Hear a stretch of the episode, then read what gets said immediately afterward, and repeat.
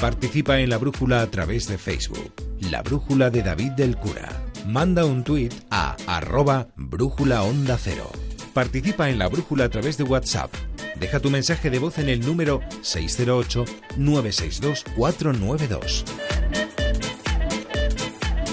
Tenemos una estación de radio en un faro en el Cantábrico, así que lo siguiente en la brújula se llama Punta Norte con Javier Cancho.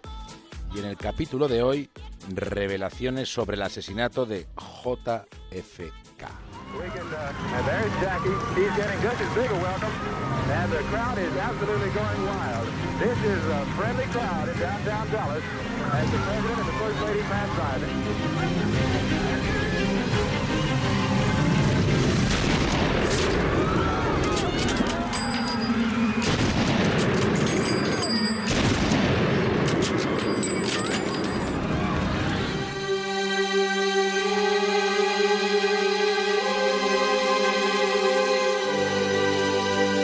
Empezar, nos parece oportuno recordar que lo que esta noche vamos a tratar de desmenuzar sucedió en el periodo más convulso de la Guerra Fría.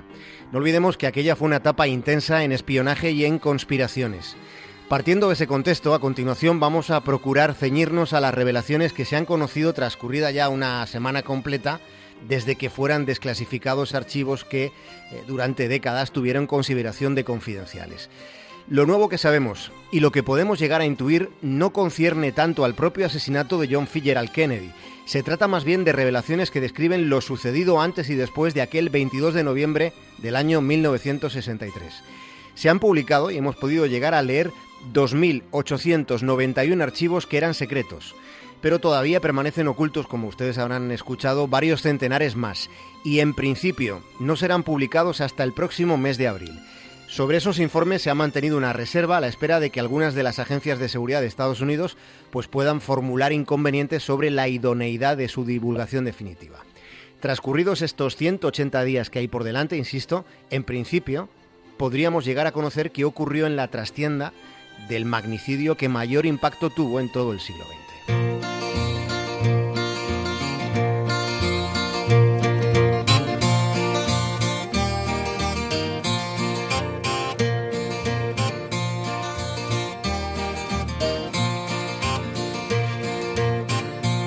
Documentos sobre la conocida como Operación Bounty.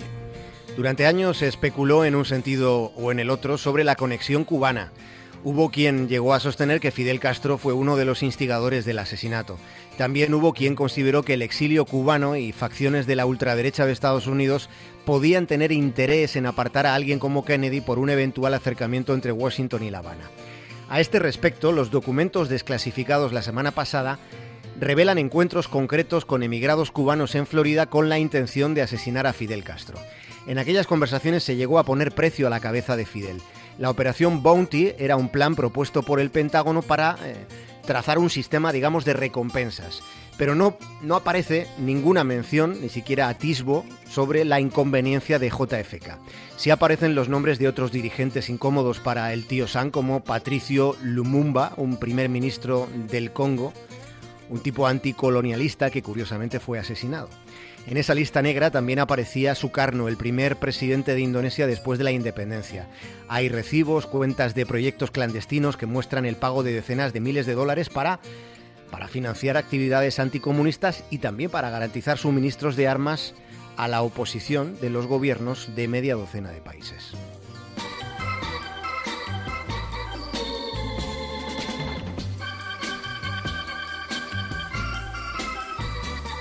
That's life. That's what all the people say. Documento sobre el poder y las fiestas del sexo. Dos años antes del crimen, un informe del FBI ya mencionaba la investigación del agente Fred Otash, un detective de Los Ángeles que siguió el rastro de una célebre prostituta de Hollywood. Esa mujer organizaba fiestas sexuales a las que habría acudido Kennedy cuando era senador, así como su cuñado, el actor Peter Lawford, y el cantante Frank Sinatra.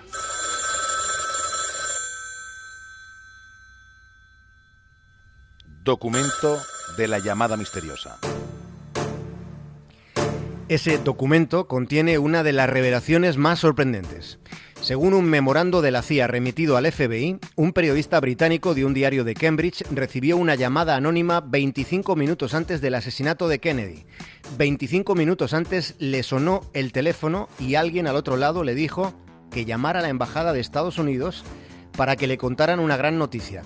En ese momento, la gran noticia, que después conmocionaría al mundo entero, en ese momento todavía no había ocurrido. Ese periodista puso en conocimiento de la policía la extraña llamada y la policía británica informó a continuación al MI5, que es el Servicio Secreto Británico.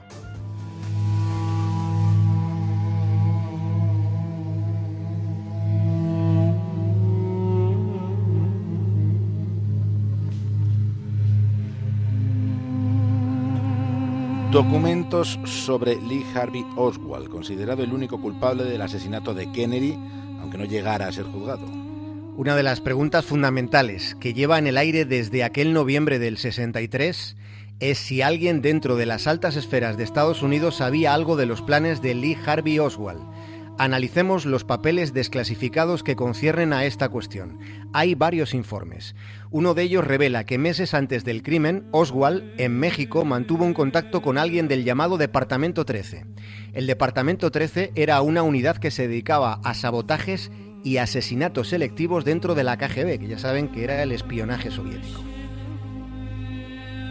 A continuación, cabe preguntarse cómo es posible que si la CIA estaba al tanto de ese encuentro, ¿por qué no se tomaron más medidas de precaución en Dallas, que era donde Oswald trabajaba?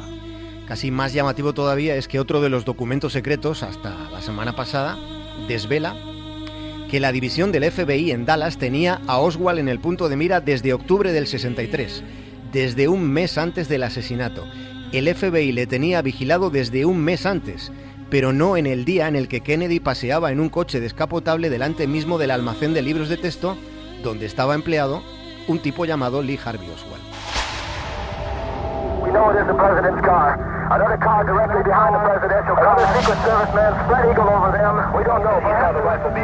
No hay ninguna duda de que los disparos se hicieron desde ese almacén de libros en Dallas. Y se supone que el antiguo marine Lee Harvey Oswald estaba allí cuando Kennedy era acribillado. Se supone que Oswald salió de ese edificio y tras pasar por el piso donde vivía hospedado se cree que asesinó al agente de policía Tippit.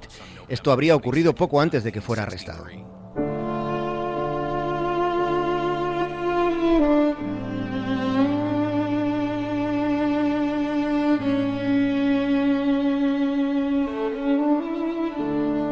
Fijémonos en el documento fechado el 3 de marzo de 1964.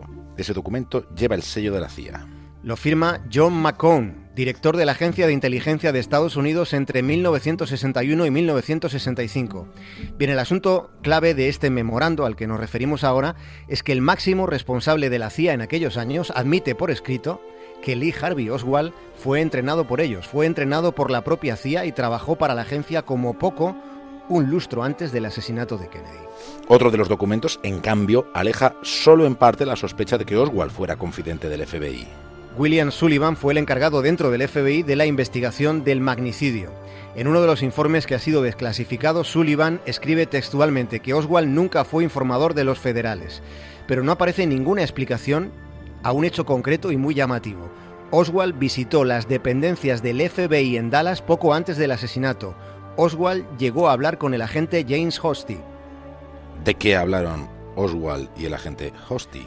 Pues no podemos saberlo porque los apuntes del agente Hosty sobre ese encuentro desaparecieron justo después del atentado de Dallas.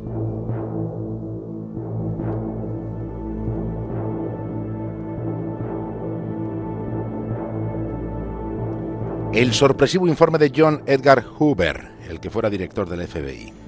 Hoover advirtió a la policía de Dallas de que alguien podría intentar matar a Lee Harvey Oswald. Fue una advertencia explícita. Está por escrito. El FBI había recibido una llamada donde se avisaba de que había intención de matar a Oswald. La policía de Dallas aseguró que Oswald dispondría de la suficiente protección. Sin embargo, no la tuvo. Si les da curiosidad, les invitamos a que vean en YouTube la secuencia del asesinato de Oswald. Se cometió en el sótano del propio departamento de la policía de Dallas. Más que protegido, parece que le llevaran al patíbulo. Le pegaron un tiro a menos de un metro de distancia. Así de fácil fue eliminar al único sospechoso de haber matado al presidente de los Estados Unidos. Y se lo cepillaron, insisto, dentro del propio edificio de la policía de Dallas.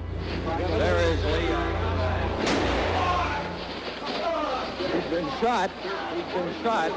Lee Oswald has been shot. There's a man with a gun. It's absolute panic. Absolute panic here in the basement of Dallas Police Headquarters. Detectives have their guns drawn. There is no question about it. Documento Oswald has been sobre. Jack Ruby. Jack Ruby es el tipo que disparó contra Oswald. Ruby regentaba un nightclub en Dallas. Era un personaje de trayectoria turbia que había mantenido vínculos con los bajos fondos. El FBI trató de localizar a una de las amantes de Ruby. Era una stripper llamada Kitty Raville. Llegado a este punto, puede llegar a entenderse, según lo que se ha desclasificado, que a la amiga de Ruby se le habría facilitado una doble identidad para que nadie la localizara. Pero este es uno de los capítulos de esta historia que sigue sin quedar claro.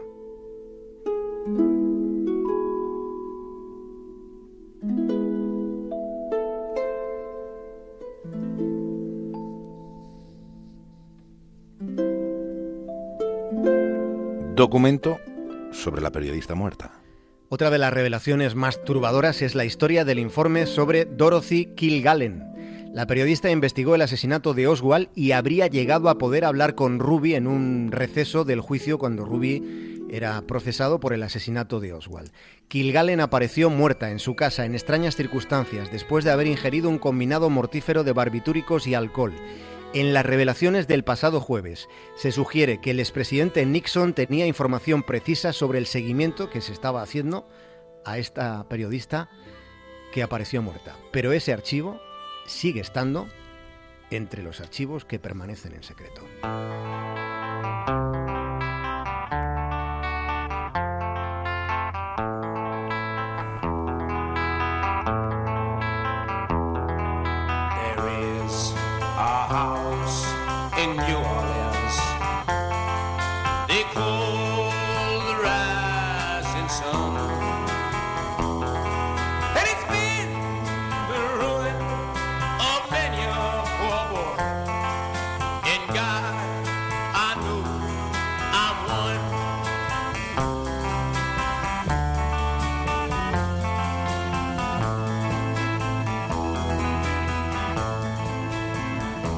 Javier Cancho, hasta el lunes. Un abrazo a todos. Hasta luego. David.